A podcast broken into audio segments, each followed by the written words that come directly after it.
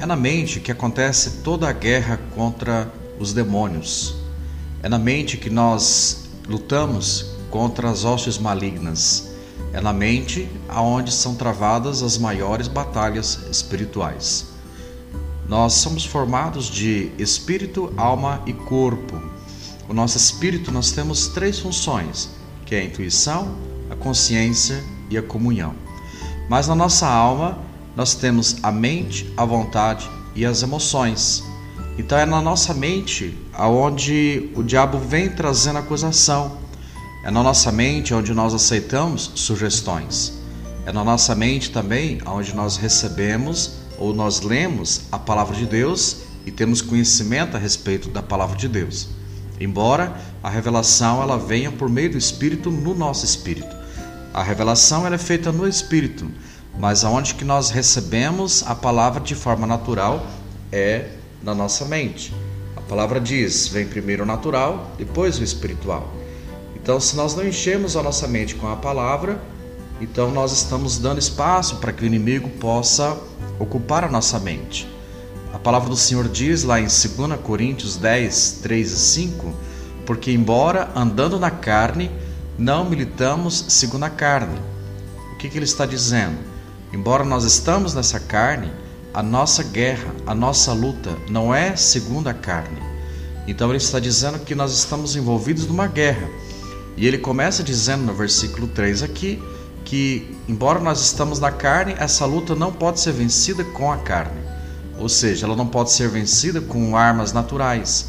Ela não pode ser vencida com bazucas, com metralhadoras, com rifles.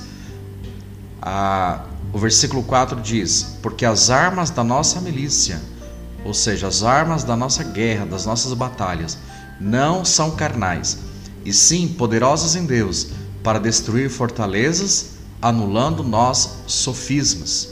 O que são sofismas? São enganos, são mentiras, é, mentiras revestidas de verdades. Verso 5: E toda altivez que se levante contra o conhecimento de Deus, e levando cativo todo pensamento à obediência de Cristo e estando prontos para punir com toda obediência, uma vez completa, uma vez completa a vossa submissão. Então esse, nesse texto ele está falando que as nossas batalhas, essa nossa guerra contra o mundo espiritual, ela não é vencida com armas é, naturais, ela é vencida com armas espirituais. E aonde estão localizadas essas armas espirituais? Na nossa cabeça, na nossa mente. É através também da palavra de Deus. É ali que as, as batalhas são travadas. Então é ali que nós carregamos a nossa mente com munições. Quais são as munições que nós devemos carregar? A palavra, ler a palavra, declarar a palavra, levar o nosso pensamento cativo à obediência de Cristo. Então, Filipenses 4, 4 também diz: Alegrai-vos sempre no Senhor. Outra vez, outra vez digo, alegrai-vos. Então a nossa alegria deve ser sempre no Senhor. A nossa alegria não deve ser nas coisas desse mundo. O tempo inteiro nós somos levados a pensar que não somos amados, de que o Senhor está bravo conosco, está irado conosco, ou que as coisas não dão certo na nossa vida, nada dá certo na nossa vida essas batalhas todas elas são travadas dentro da nossa mente, através de pensamentos que são lançados. Então nós temos que guardar o nosso pensamento, guardar o nosso coração. Então a nossa alegria deve ser no Senhor. Eu decido me alegrar no Senhor.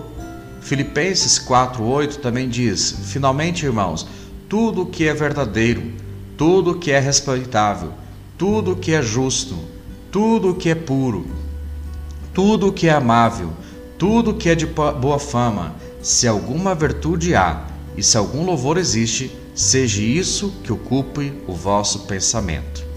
Então, como que nós vamos vencer essa batalha todos os dias? Porque é uma batalha diária, levando o nosso pensamento cativo a Cristo. Como que eu faço isso? Pensando nas coisas lá do alto, pensando naquilo que é respeitável, naquilo que é justo, naquilo que é puro, naquilo que é amável, naquilo que é de boa fama. Se há uma virtude nisso, é nisso que nós devemos gastar o nosso pensamento. Então, quando vier pensamentos contrários a respeito do seu cônjuge, pense de forma respeitável, verdadeiro, justo. Quando vier pensamentos a respeito de um amigo seu, a respeito da sua liderança, a respeito do seu liderado, se for um pensamento contrário à palavra, se for algo que gera angústia no seu coração, algo que não acrescente, muito pelo contrário, que venha trazer desânimo sobre a sua vida, então você deve imediatamente travar uma guerra espiritual na sua mente e mudar os seus pensamentos, focar os seus pensamentos para outras coisas, para aquilo que a palavra está falando, para tudo aquilo que seja verdadeiro. Escolha pensar aquilo que é certo. Escolha pensar. Escolha pensar aquilo que é verdadeiro. Escolha ser amoroso. Escolha ser benigno. Não maligno, mas benigno. Como ser benigno? Pensando bem, pensando o melhor. Nós sempre somos tendenciosos a pensar o pior, mas pense o melhor. Por que, que o irmão está fazendo isso? Por que ele está se comportando assim? Ah, só pode que quer me prejudicar. Ah, só pode que ele é, não vai muito com a minha cara. Ah, só pode que esse irmão tenha inveja de mim. Não, tenha pensamentos corretos, tenha pensamentos puros. Se ele tiver pensamentos errados e comportamentos errados, é uma questão pessoal dele, mas tenha você benignidade. Tenha você um pensamento respeitável, justo, puro, amável, de boa fama. Que você possa voltar seu coração e os seus pensamentos para o Senhor. Agrada-te do Senhor, diz a palavra, e Ele satisfará os desejos do teu coração.